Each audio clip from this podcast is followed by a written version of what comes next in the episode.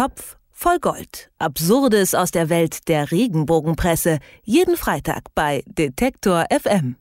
Es ist, man kann es uneingeschränkt sagen, das Promi-Thema des Jahres. Michael Schumachers Unfall und sein Krankenhausaufenthalt. Mehrere Monate lang lag er im Koma. Im Juni konnte er dann die Klinik verlassen und seit September ist er zurück in seinem Anwesen im schweizerischen Gland. Zur Ruhe scheint er dort aber nicht zu kommen, zumindest wenn man der Zeitschrift Woche der Frau Glauben schenkt, denn das schweizerische Gland soll ein Hort des Verbrechens sein. Ob an den Vermutungen etwas dran ist, darüber können wir sprechen mit Moritz Schermack von Topvoll Gold. Hallo. Hallo. Ist Schumi zu Hause nicht mehr sicher? fragt die Woche der Frau. Ja, Moritz, äh, wie kommen die Autoren denn zu dieser Behauptung? Genau, die Überschrift heißt, äh, ist diese, genau diese Frage, die du gerade eben erwähnt hast. Ähm, ein wichtiger Zusatz ist noch dabei, der Polizeibericht erschüttert. Und ähm, das ist dann auch die Quelle ja, für diese, diese Frage, ob unser Formel-1-Weltmeisterheld äh, nun in Gefahr schwebt. Ähm, der Polizeibericht, das ist eher einfach eine Pressemitteilung der Polizei gewesen, der auch schon einige Monate alt ist. Der erschien im Juli die, äh, dieses Jahr, diesen Jahres dieses Jahres und nimmt Bezug auf äh, Delikte, die noch weiter zurückliegen, nämlich Ende 2013, Anfang 2014. Da gab es in Gland, das ist ein, ein Städtchen von 12.000 Einwohnern, also jetzt nicht gerade eine Metropole, ähm, da gab es ein paar Beschwerden über Sachschäden, leichte Körperverletzungen, auch Raub, ein bisschen auch was mit Drogendelikten, Betäubungsmittelgesetz und so weiter. Ähm, und dann hat die Polizei ermittelt, und auch 48 Personen festgenommen. Ähm, da sind jetzt allerdings, und das verschweigt die Woche der Frau natürlich sehr gerne, 23 Kinder dabei. Sowieso sind von diesen 48 Leuten 46 Jugendliche und Kinder zwischen 17 und 24 und zwei Erwachsene sind dabei und ähm, die wurden dann nämlich festgenommen bzw. verhört, weil sie Schnaps an Minderjährige verkauft haben.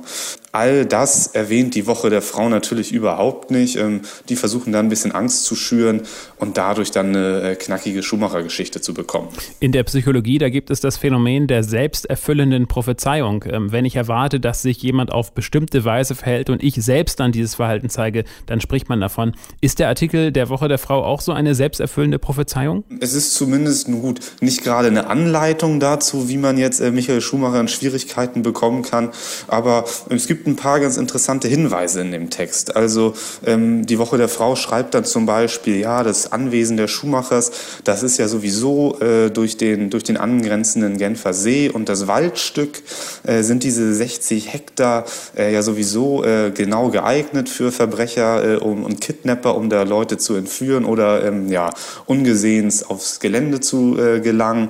Ähm, es wird auch äh, erwähnt, dass Kameras und äh, Sicherheitsmaßnahmen vorhanden sind. Also es werden ein paar ganz interessante Informationen gegeben.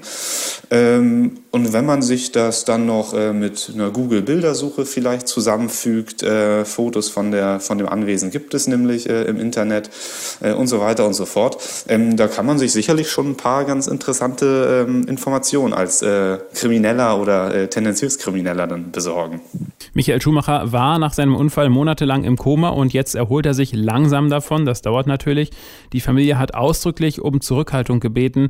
Die Woche der Frau hat aber, wie auch andere Klatschblätter es tun, wieder davon berichtet oder darüber berichtet. Ihr beschäftigt euch jetzt schon seit einer geraumen Weile mit den, Klatschblättern, äh, mit den Klatschblättern der Republik. Kennt die Regenbogenpresse eigentlich überhaupt irgendwo eine Grenze. Also gerade der Fall Schumacher ist da ähm, sehr bezeichnend für die Regenbogenpresse.